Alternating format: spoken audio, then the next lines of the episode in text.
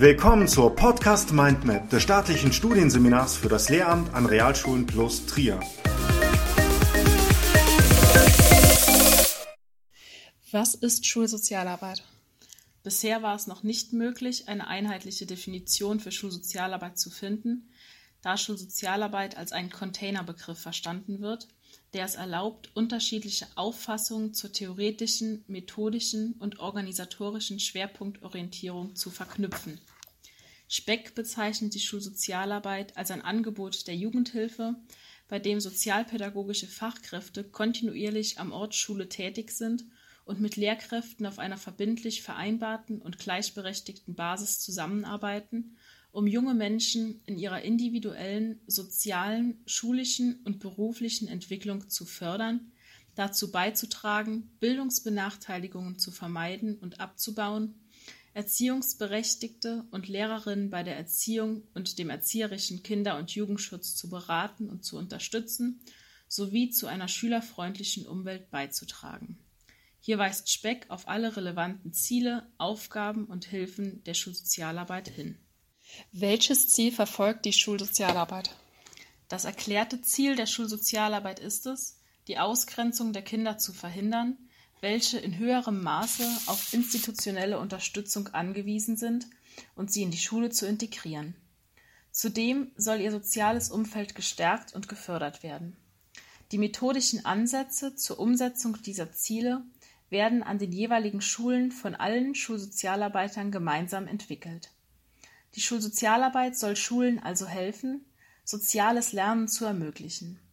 Die Zusammenarbeit zwischen Jugendhilfe und Schule kann nur dann besonders erfolgreich sein, wenn das Konzept zwischen diesen beiden Institutionen gemeinsam entwickelt und fortgeführt wird. Welche Maßnahmen können ergriffen werden, damit es zu einem reibungslosen Ablauf der Zusammenarbeit zwischen Schule und Schulsozialarbeiter kommt? Zum einen muss die Beratung der Lehrkräfte an der Schule verstärkt werden.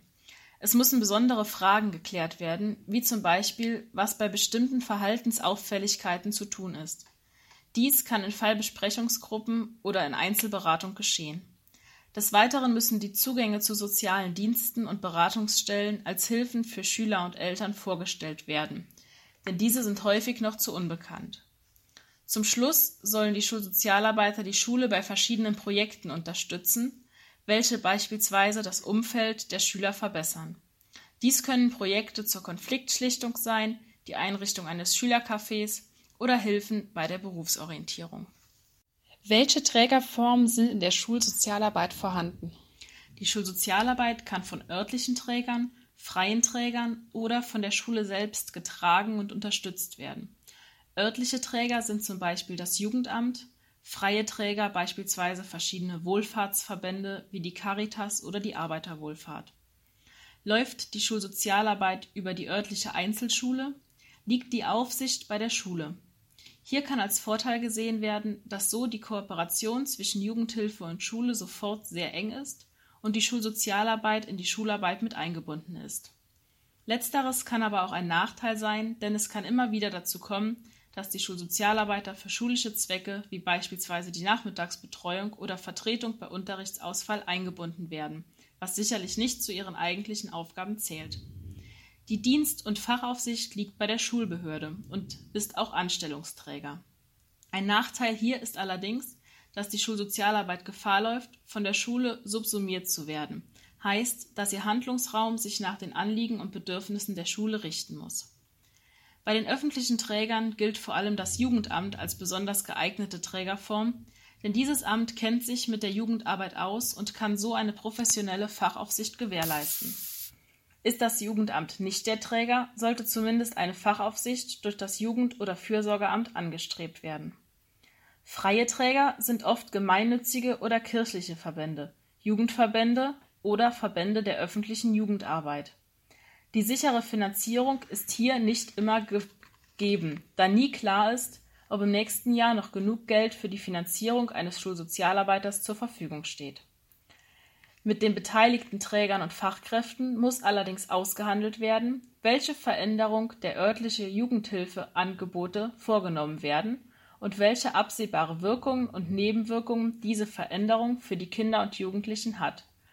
Denn jeder muss sich darüber im Klaren sein, dass die Mehrzahl der Kinder und Jugendlichen nur noch ein geringes Interesse daran haben, sich nach der Schule noch freiwillig auf dem Schulgelände aufzuhalten. Welche Stärken und Schwächen besitzen die verschiedenen Trägerformen?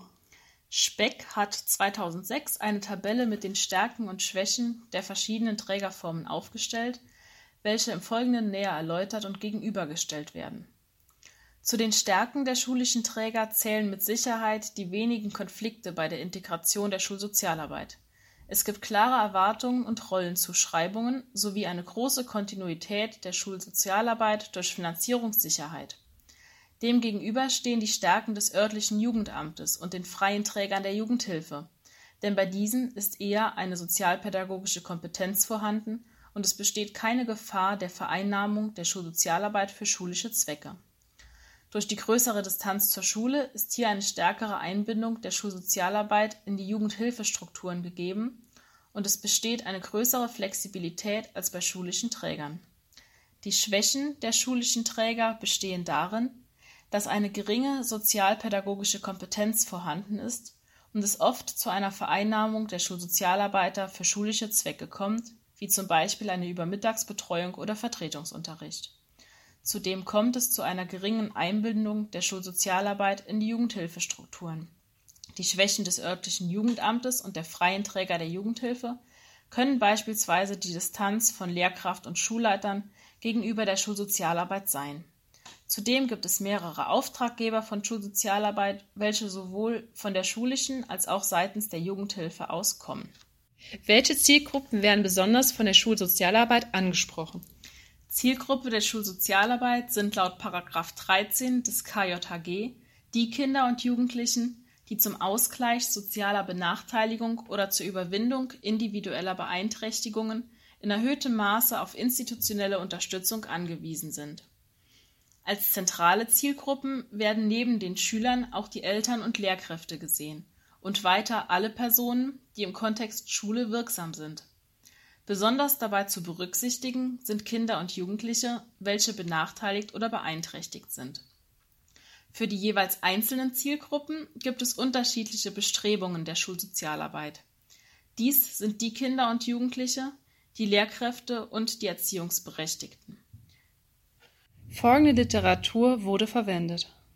Berbig, Sabine 2004 Schulsozialarbeit eine Auseinandersetzung mit dem Kontext Schule aus systemtheoretischer Perspektive, Bern, Edition Soziothek. Fischer Sabine, Hafner Johann, Parzer Peter, Resch Franz 2010. Erfolge und Veränderung durch Schulsozialarbeit anhand objektiver und subjektiver Kriterien. In Olk Thomas. Forschung zur Schulsozialarbeit. Stand und Perspektiven. Weinheim und München. Juventa Verlag. Niederbühl 2010 Wirksamkeit und Effizienz von Schulsozialarbeit. In Speck Olk Forschung zur Schulsozialarbeit. Stand und Perspektiven Weinheim München. Speck Carsten 2014 Schulsozialarbeit. Eine Einführung. Dritte überarbeitete und erweiterte Auflage. München Basel Ernst Reinhardt Verlag. Durchgeführt von Nicole Krämer und Angelina Faber.